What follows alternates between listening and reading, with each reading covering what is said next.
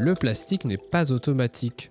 C'est grossièrement ce qu'essaie de dire un nombre grandissant d'instances aux échelles mondiales, européennes et françaises pour enrayer enfin la pollution plastique sur notre planète. Une volonté qui n'est pas encore du goût de certains. Le dernier dossier du magazine d'Actu Environnement revient sur ces rapports de force et Philippe Collet vient nous en donner les clés.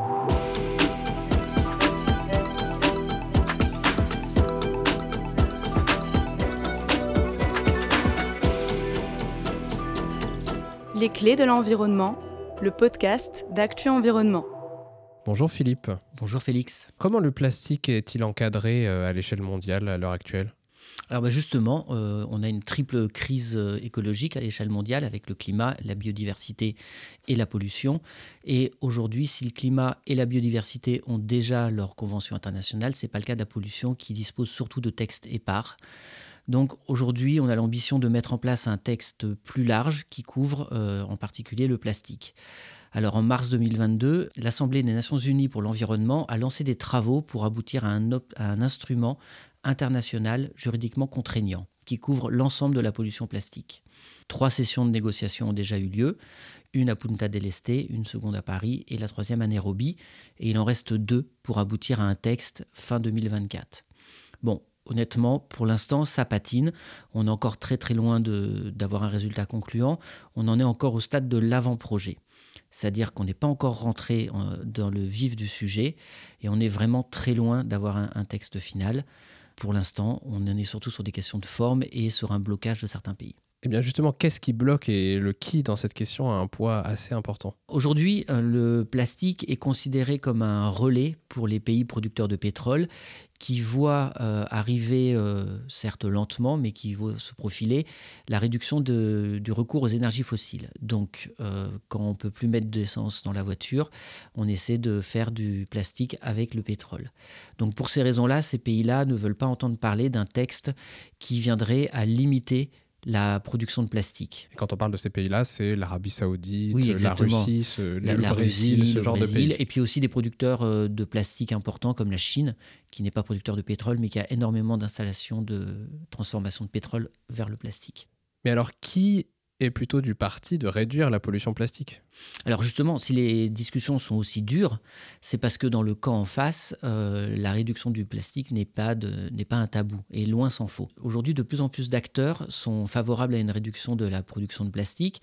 Alors on retrouve au premier rang euh, les ONG, c'est notamment le cas du Ciel, qui est un centre pour... Euh, le droit international en environnement, et qui lui appelle à une réduction drastique de la production de plastique. Alors lui, il parle de 46 à 70% de production en moins sur l'ensemble des plastiques. C'est un point qui est très important, c'est-à-dire aussi bien le plastique vierge que le plastique biosourcé ou le plastique recyclé, et ça à l'horizon 2050. Mais là où c'est intéressant, c'est que on retrouve aussi certains États et notamment, alors euh, bah, pour ce qui nous concerne, la France, notamment Christophe Béchu a dit assumer un objectif de réduction. Évidemment, l'Europe est à peu près sur la même longueur d'onde. Et on retrouve aussi les pays de ce qu'on appelle la haute ambition, ils sont à peu près 60, 65. On retrouve le Japon avec eux, qui eux aussi militent pour, alors il n'y a pas de chiffres derrière ça, mais l'idée c'est de plafonner la production à un niveau qui est durable, qui serait convenable et qui permettrait de réduire la pollution. Et ensuite, on retrouve aussi des acteurs économiques, et ça c'est encore plus intéressant, et notamment deux.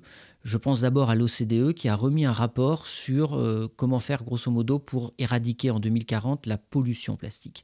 Alors l'OCDE ne parle pas ouvertement de réduction, elle propose euh, des leviers euh, qui vont du, bon traitement des déchets, du recyclage, etc.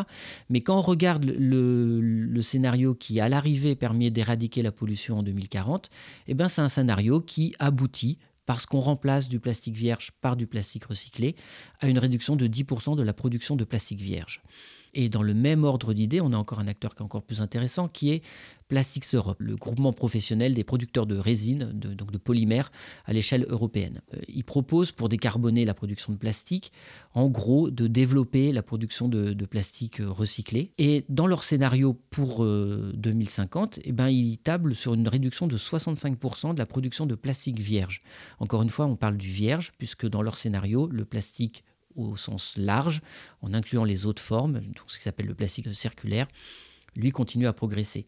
Alors évidemment, c'est faut, faut pas prendre ça pour tous les producteurs de plastique du monde. Hein. c'est l'Europe qui pèse que 55 millions de tonnes, je dis que parce que c'est quand même énorme, euh, sur une production mondiale qui est de l'ordre de, de 450 à 500 millions de tonnes. Et justement, en parlant d'Europe, est-ce que cette dynamique de négociation à, l'échelle internationale, elle se reflète au niveau européen et au niveau français surtout? Au niveau européen, on la retrouve euh, notamment en ce moment avec la, négociation d'un texte qui va remplacer la directive sur les emballages, donc un nouveau règlement euh, qui est en cours de négociation en ce moment. On devrait avoir le, Conseil qui se prononce euh, dans les jours qui viennent et le Parlement vient de le faire au début du mois. Euh, ce texte est important. Alors, c'est les emballages, c'est pas tous les plastiques, mais les emballages en Europe, c'est quand même 40% de la consommation de plastique. Donc, c'est loin d'être anodin. C'est évidemment le premier secteur. Et surtout, la Commission explique que si rien n'est fait, on estime que la production de déchets plastiques liés à l'emballage devrait progresser de 46% à l'horizon 2030. Donc il y a ce projet euh, qui est sur la table. Et en France, euh, c'est un petit peu le hasard, mais on vient de réviser le cahier des charges de la filière de responsabilité élargie des producteurs d'emballage, là aussi, pour la période 2024-2029. Et là aussi, le plastique euh, fait, euh, tient une place de premier choix. Et au bout du compte, parce que là on parle beaucoup de politique, quel changement concret on peut attendre pour le consommateur euh, quand on va au magasin et qu'on a tout ce plastique à, disposition? Qu'est-ce que ça va changer? Ce sont des textes très compliqués qui s'articulent autour de trois idées. D'abord la réduction, en clair interdire certains produits, ensuite le réemploi et enfin le recyclage. Et il y a des rétroactions entre les uns et les autres euh, qui sont euh, un peu compliquées à analyser comme ça, mais on peut prendre juste l'exemple de la bouteille en plastique, qui est un peu euh, d'abord un, un, objet iconique en plastique et qui en plus est au cœur de tous ces enjeux. Si on regarde en termes de réemploi, la Commission européenne propose dans son projet d'imposer 25% de réemploi des emballages de boissons euh, non alcoolisés, et, enfin eau et boissons non alcoolisées. Euh, si, on, si, on, descend en dessous euh, au niveau du recyclage, l'objectif il est extrêmement élevé, ça on le tient depuis une directive un peu plus ancienne, c'est de 90% en 2029.